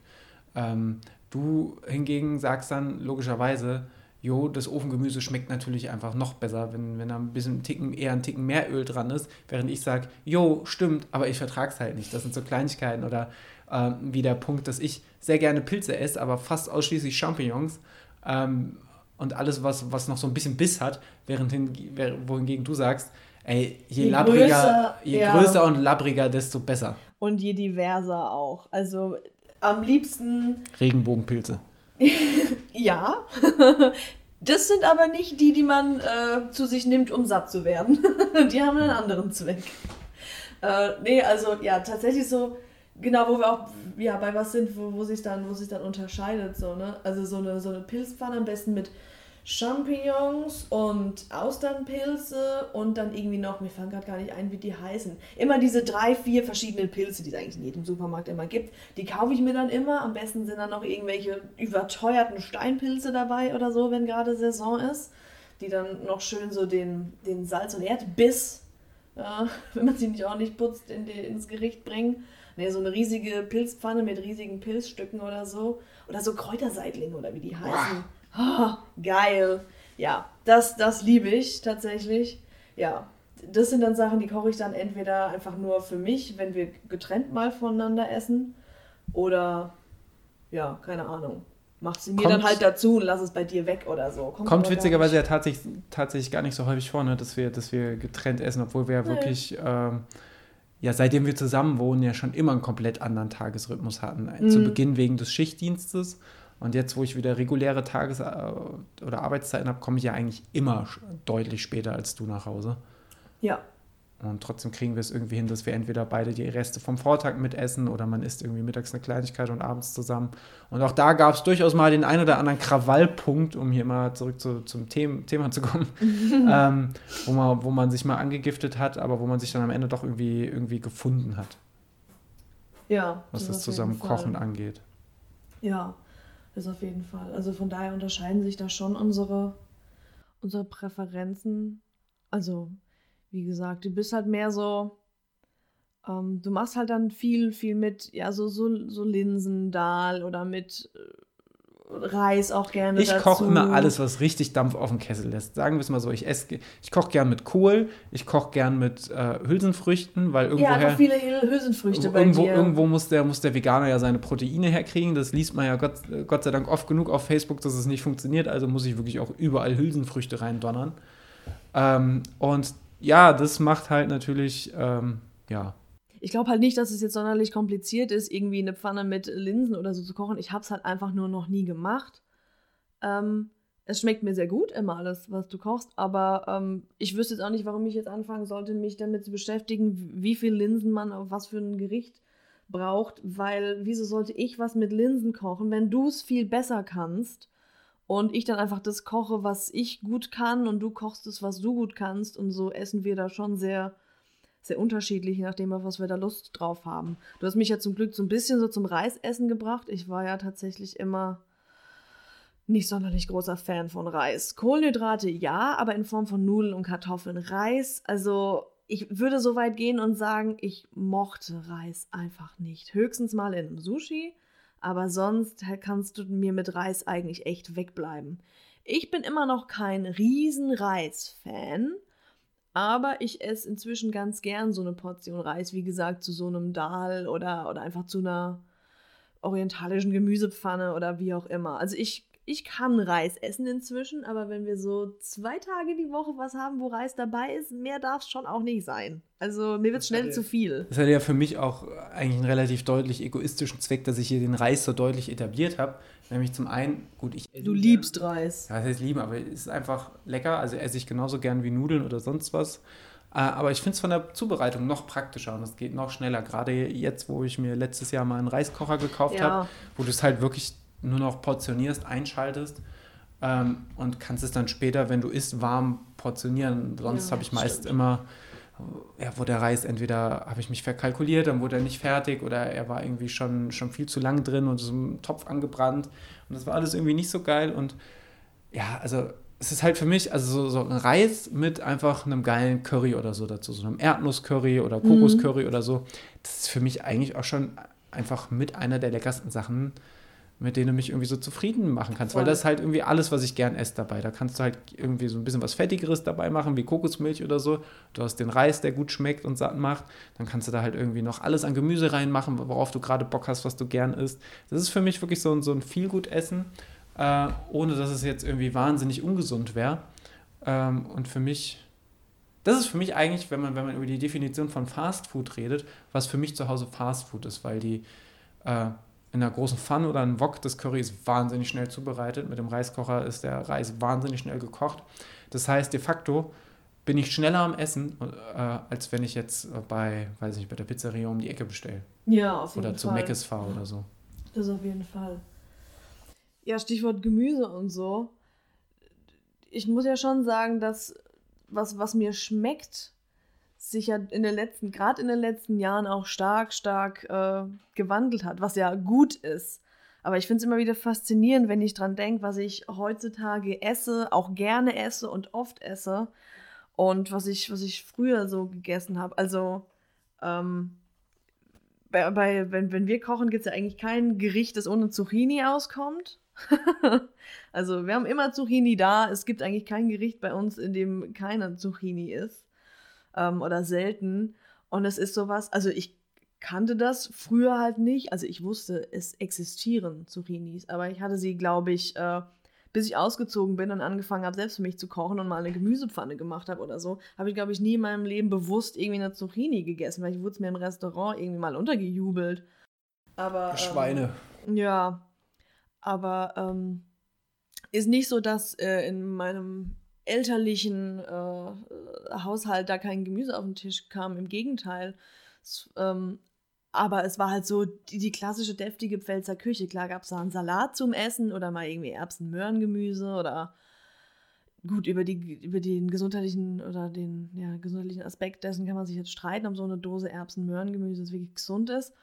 Aber es gab zumindest immer irgendwas Gemüseartiges zum Essen dazu. Also nicht nur, ja, Steak und Pommes oder so. Es gab immer auch irgendwie einen Salat oder so dazu und in der Regel wurde auch frisch, ohne groß Tüten oder Brühwürfel oder sonst irgendwie was gekocht. Aber ähm, es war halt alles so klassisch Pfälzer, deftige Küche halt, ne? Viel Kartoffeln, immer natürlich irgendwie Fleisch, logisch. Ähm, ja, und da gab es keine Zucchini oder Kürbis oder Aubergine oder irgend sowas abgefahrenes, exotisches. Und deswegen ähm, war das schon so, so eine Entwicklung, auch über einige Jahre bei mir tatsächlich, dass ich A, selber sowas gekocht habe und es mir dann halt auch geschmeckt hat. Und am Anfang haben mir auch viele Sachen nicht geschmeckt, die ich jetzt esse. Also die Sachen, die ich jetzt esse, nicht nur die Sachen, die du kochst, selbst die Sachen, die ich koche, ähm, die hättest du mir vor zehn Jahren nicht bringen brauchen. Ich gesagt, was, was soll ich damit? Das schmeckt scheiße. Das kann ich nicht essen. Also wirklich jetzt. Äh, das, ich war einfach kein großer Gemüsefreund so. Also, da, da hättest du mir mit einer Zucchini nicht ankommen brauchen. Hätte ich ein bisschen genommen, hätte gesagt, das schmeckt scheiße, was soll ich damit? Also deswegen ist auch faszinierend zu sehen, dieser Prozess, dass es auf der einen Seite sich verändert, je nachdem, an was man gewöhnt ist, aber dass es, glaube ich, schon auch einfach über die Zeit sich die Geschmäcker dann halt so verändern. Ich musste mich da schon so langsam rantasten. Also es fing dann halt irgendwie damit an, dass ich irgendwie mal, als ich ausgezogen bin und angefangen habe, für mich selbst zu kochen, dann eine Gemüsepfanne gemacht habe. Aber das war dann nicht so eine Gemüsepfanne wie heute. Also da waren dann halt äh, irgendwelche, was war da angebraten? Keine Ahnung, ich kann es dir gar nicht sagen. Aber es war dann halt mehr so äh, Fleischersatzprodukte und wahrscheinlich noch irgendwelche Maultaschen oder so, ein bisschen Zwiebeln reingeschnitten und dann vielleicht mal so eine halbe Zucchini oder so. Oder also ich habe da wirklich sehr sehr low-key angefangen, äh, tatsächlich Gemüse für mich zu entdecken. Also es hat mir einfach wirklich nicht, nicht geschmeckt, so das meiste. Gemüse, das, damit hast du mir nicht unter dem Ofen hervorgelockt. Also nicht nur als Kind nicht, auch später nicht. Es hat echt eine lange Zeit gebraucht. Und es gibt ja auch jetzt noch Sachen, die ich nicht mag. Also irgendwie gekochter Paprika oder so, finde ich ekelhaft. Ähm, aber Zucchini und Aubergine und so ist schon in Ordnung. Pilze waren schon immer gut. Pilze das zieht sich durch mein Leben, die fand ich als Kind schon mega. Aber da gab es auch nur Champignons, da gab es keine anderen. Die habe ich dann später erst für mich entdeckt. Die anderen Pilzsorten, die es dann gab. Pilze waren schon immer sehr gut. Der Feind meiner Zucchini ist mein Feind, sage ich da. Der Feind meiner Zucchini ist mein Feind? Ach so, ja. Verstehst du? Ja, ja, verstehst du, verstehst du. Ja, nee, von daher ist zumindest die, die Entwicklung, was das angeht, ähm, sehr interessant. Apropos Gemüsepfanne. Ich hatte ja tatsächlich eine lange oder eine längere Phase, äh, als ich das erste Mal von zu Hause ausgezogen bin, sage ich mal. Da habe ich einfach sehr oft so eine Gemüsepfanne gekocht. Das war dann einfach nur Zucchini und Zwiebeln. Ich weiß nicht mal, ob Aubergine drin war, aber auf jeden Fall war dann auch so ein Päckchen Sahne oder so wahrscheinlich auch noch mit in der Pfanne. Und dann so ich weiß gerade gar nicht, waren das, waren das Sojaschnetzel? Irgendwas Fleischersatzartiges. Ich weiß gerade gar nicht, was es war. Wahrscheinlich waren es angebratene Sojaschnetzel oder so. Und das dann einfach äh, ja als Rap halt, so wie wir das ja heute auch noch machen, so ähnlich eigentlich. Da hatte ich eine Phase, da habe ich das schon irgendwie zweimal die Woche gegessen. Also über mehrere Monate gab es das regelmäßig. Ich hatte so, so bei ein, zwei Sachen hatte ich in meinem Leben so Phasen, wo ich sehr oft das Gleiche gegessen habe. Das hat ja wahrscheinlich jeder mal aus verschiedensten Gründen gehabt. Hattest du Phasen, wo du über mehrere Wochen oder Monate oft das Gleiche gegessen hast? Also egal, ob es jetzt was ist, was du gekocht hast.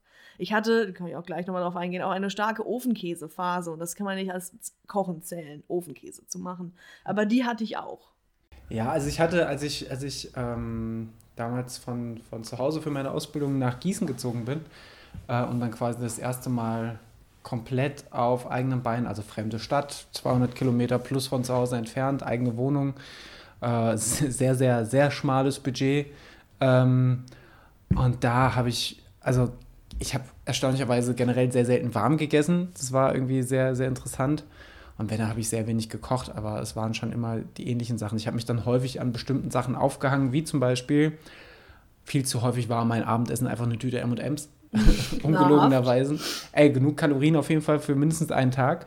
Auf die M&M's kommen wir gleich noch zu sprechen. Ja, oder, ähm, äh, oder ganz häufig habe ich mir bei, was hatte ich in der Nähe, Netto oder so, habe ich mir dann diese Fertigpfannkuchen geholt und da dann einfach eine Packung, eine, eine Scheibe Salami und eine Scheibe Käse rein. Mhm. Äh, und das, also das fand ich schon geil. Also ich wusste natürlich, dass es jetzt kein kein krasses Kochen ist, was ich da gerade mache, aber jo, für mich hat es gereicht. Es war lecker, es war, war ein Abendessen und ich war am Ende günstig. des war günstig und am Ende des Tages war ich satt. Aber so zwischendurch fing es dann schon mal an, dass ich Bock hatte, Sachen auszuprobieren. Dass ich zum Beispiel, ähm, damals habe ich noch Fisch gegessen, habe ich mir mal so eine, so eine Bandnudel, äh, Spinat, Lachspfanne mm. gemacht. Und das fand ich schon mit viel zu viel Knoblauch, was mir vollkommen egal war, was ich was mit. Gibt's nicht? Zu viel Knoblauch. Sagen wir mal so, wenn du für ein zwei, zwei, zwei Portionen oder eine sehr große Portion äh, einfach so einen ganzen Bund Knoblauch verwendest. Okay. Ähm, aber es hat mich nicht gestört. Auf der Arbeit war es, ähm, im Großraumbüro war es dann deutlich, deutlich spannender tatsächlich. Ähm, ja, und so habe ich dann so meine, meine ersten Schritte gemacht. So richtig angefangen, aber dann zu, zu kochen habe ich dann quasi, als ich erst irgendwann kein Fleisch mehr gegessen habe und vegetarisch mich ernährt habe. Ähm, was da gab es halt dann damals in Anführungsstrichen auch noch nicht so viel, ah, was doch, man fertig ich, hätte kaufen doch, doch, können. Doch, doch, Ich war in so einer Zeit, da fing das gerade an, dass es bei Netto dann so. Ja, aber noch nicht so viel wie jetzt 2, zum Beispiel. 2014 oder so.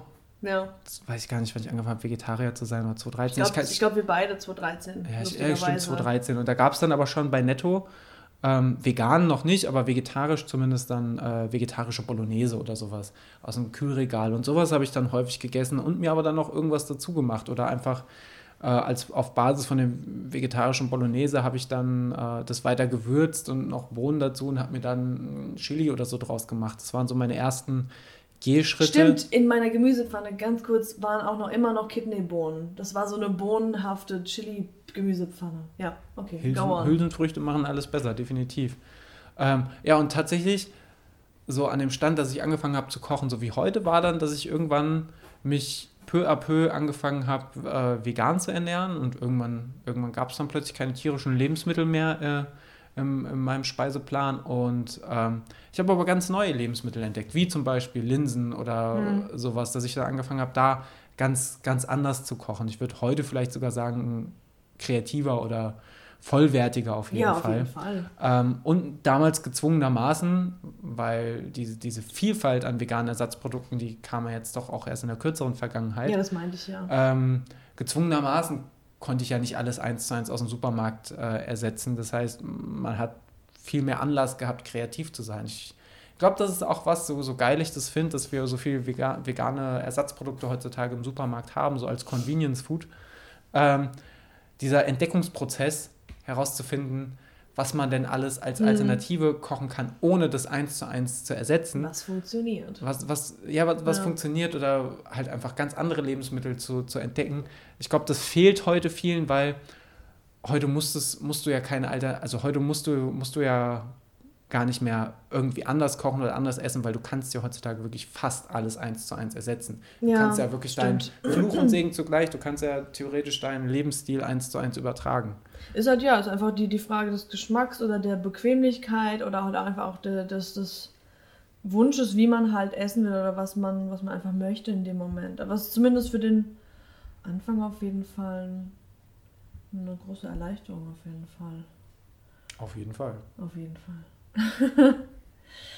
ja, äh, wo du es von den MMs hattest und die Phasen und der Ofenkäse, das habe ich auch schon öfters mal erwähnt. Ich hatte da so eine, so eine Phase, eigentlich immer während der Hausarbeitsphasen, während meines Studiums. Also wenn ich einfach in den Semesterferien dann den ganzen Tag zu Hause war und irgendwie am Hausarbeiten schreiben war und entweder keine Zeit hatte, mir jetzt aufwendig was zu kochen, aber schlicht und ergreifend auch einfach keinen Bock, weil ich den ganzen Tag nur da saß und gelesen und geschrieben habe und dann einfach irgendwie keinen Turn hatte, ähm, ausgiebig zu kochen, ähm, gab es einfach sehr oft Ofenkäse mit Baguette und Trauben, die dann in äh, ersterem getunkt wurden. Oder halt einfach so eine ganze Tüte MMs ähm, nebenher während des Hausarbeitsschreibens. Da, ähm, ja, habe ich mich dann im Endeffekt nicht wundern brauchen, warum ich immer während der Hausarbeitenphase massiv zugenommen habe, wenn ich mich irgendwie wochenlang von Ofenkäse und M&M's ernährt habe. Aber irgendwie war es da auch so, dass ich, wenn ich da gekocht habe, eigentlich fast immer nur für mich gekocht habe, obwohl ich da ja auch äh, einige Jahre lang mit meinem Ex-Partner zusammen gewohnt habe, aber abgesehen, diese, diese Gemüsepfannen-Rap-Geschichte, die gab es oft äh, für zwei dann. Aber so diese, diese, diese Standardsachen, die ich immer für mich gemacht habe, also irgendwelche, irgendwelche Froster Fertigpfannen oder irgendwie Zucchini, da kam dann langsam die Zucchini in mein, in mein Leben. Zucchini in Scheiben schneiden und, und anbraten, entweder in der Pfanne oder im Ofen. und einfach so, so Gemüseschnitzel oder so Gemüsebratlinge, die man so selber so anrührt und pumpt und dann anbrät dazu. Das war irgendwie immer dann nur, nur für mich alleine. So war alles nicht sonderlich aufwendig. Aber ja, das ist so das Problem, wenn ich für mich alleine koche. Deswegen bin ich froh, dass wir so viel auch zusammen essen. Also einerseits, weil es einfach schön ist, zusammen gemeinsam eine Mahlzeit einzunehmen. Aber ähm, weil ich für mich allein oft nicht die Ambition habe, ausführlich zu kochen. Das ist auch immer noch so, wenn wir äh, getrennt voneinander essen, koche ich mir selbst selten was. Also wenn, dann nutze ich mal die, die Chance und sage, boah, ich mache jetzt eine riesige Pilzpfanne, weil da, brauche ich dir nicht mitkommen. Das mache ich dann schon mal. Aber oft ist es dann wirklich irgendwie, entweder habe ich halt eh Reste von was, was wir zusammen gekocht haben, oder ähm, ja, es ist irgendwas, was ich fertig kaufe oder bestell mir was. Oder also für mich alleine habe ich zumindest jetzt, wo wir zusammen wohnen, selten die Ambitionen. In den anderthalb Jahren, wo ich allein gewohnt habe, während des Refs, da dann schon eher, weil du kannst dich ja nicht jeden Tag von irgendwelchen Fertig... Also geht schon. Aber sollte man vielleicht nicht sich jeden Tag nur von Fertiggerichten ernähren. Da habe ich mir dann schon auch mal Gemüsepfannen gemacht. Weißt du noch, als ich am Anfang in meiner Wohnung, in der ich während meines Refs gewohnt habe, als ich da noch keine Küche hatte und ich ja gezwungenermaßen entweder Weißt du noch? Du guckst mich so ja, ja, verwirrt gerade an. Ich warte, dass du den Satz vollendest. Ja, als ich keine Küche hatte und die ganze Zeit halt irgendwie mir Sachen gekauft habe oder bestellt habe oder halt mir notdürftig auf dieser Campingkochplatte halt Nudeln gekocht habe. Und wie froh ich dann war, als endlich meine Küche eingebaut war und ich mir dann meine erste vollwertige Gemüsepfanne mit Aubergine und Zucchini und so gekocht habe, was voll geil fand und mir erstmal den halben Daumen abgesäbelt habe. So habe ich meine Küche eingeweiht. Weißt du noch? Quasi Blut getauft. Ja, tatsächlich. Bei diesem Ofengemüse-Story muss ich dran denken, dass ich während meines, äh, meiner Berufsausbildung kurz vor meiner Abschlussprüfung einen Monat in Frankreich war. Ähm, quasi zum, zum äh, nicht Schüleraustausch, aber sowas in der Art, weil es dann als Azubi auf Kosten der EU quasi einen Monat lang ein Praktikum in, einer, in einem anderen EU-Land gemacht, das in meinem Fall in Südfrankreich, im Land der kulinarischen Möglichkeiten. Und wir waren als drei dusselige Deutsche äh, in einer Ferienwohnung und haben quasi jeden Abend einfach nur Bordeaux getrunken und äh, irgendeinen teuren Käse in den Ofen geschoben und Ofenkäse draus gemacht. Das waren unsere Abende und haben jeder pro Tag wahrscheinlich zwei Baguettes gegessen. Aber äh, ganz ehrlich, Baguette und Ofenkäse ist halt einfach, ist halt einfach geil. Also. War schon gut. Wenn es das in vegan gäbe, würde es halt auch wieder anders schmecken. Aber zum, ist schon eine gute Sache. Zum ach, Ofenkäse, weiß ich, macht man sich eine leckere Käsesoße, dann kann man das irgendwie auch ersetzen. Ja. Ähm, zum Abschluss der Folge deine Top 3 viel gut essen. Spontan, locker aus der Hüfte. Selbst gekocht? Egal. Oh. Top 3 viel gut essen. Ähm, Spaghetti Bolognese, aber nicht jetzt irgendwie toll selbst gemacht, sondern einfach Miracoli. Mhm. Haben wir ja auch öfters. Also schon angereichert durch eigene. Deine Top 3 viel gut essen. Ja, Spaghetti Bolognese, ähm, Fertigpizza. Viel gut während des Essens oder nach dem Essen? Das kannst du dir aussuchen. Irgendwas, okay, nur während des Essens. Wir reden nicht immer nach dem Essen. Äh, ja, Spaghetti Bolognese, Fertigpizza und. Ah, Mach du mal, ich muss mal überlegen. Oh je, ich habe geahnt, dass es eine größere Geschichte wird. Also bei mir auf Platz 3 Falafel-Rap, Platz 2 Pizza, Platz 1 Spaghetti Bolognese. Ja, also Fertigpizza ist einfach Pizza bei mir. Hashtag genau. vegan. Ne, Fertigpizza zum Beispiel bei mir nicht so viel gut essen, weil das ist schon okay. Aber. Ja, ich, ich ersetze, ich, ich sage einfach Pizza, genau, jetzt nicht fertig Pizza. Also eine richtig Pizza. geile Pizza. Die muss übrigens dann auch nicht. Auch selbst gemacht, auch gut. Ja, die muss dann auch nicht mit veganem Käse oder so sein, sondern einfach, mich begeistert halt schon einfach ein sehr leckerer, ein sehr guter Pizzateig. Mhm. So, dein Platz 1 fehlt noch. Ich fühle mich unter Druck gesetzt. Ich habe irgendwas im Kopf, aber ich komme nicht drauf, was es ist. Was. Hm. Sushi. Sushi. Ja. Top. Dann würde ich sagen, haben wir vollumfänglich unsere Kochhistorie abgehakt. Äh,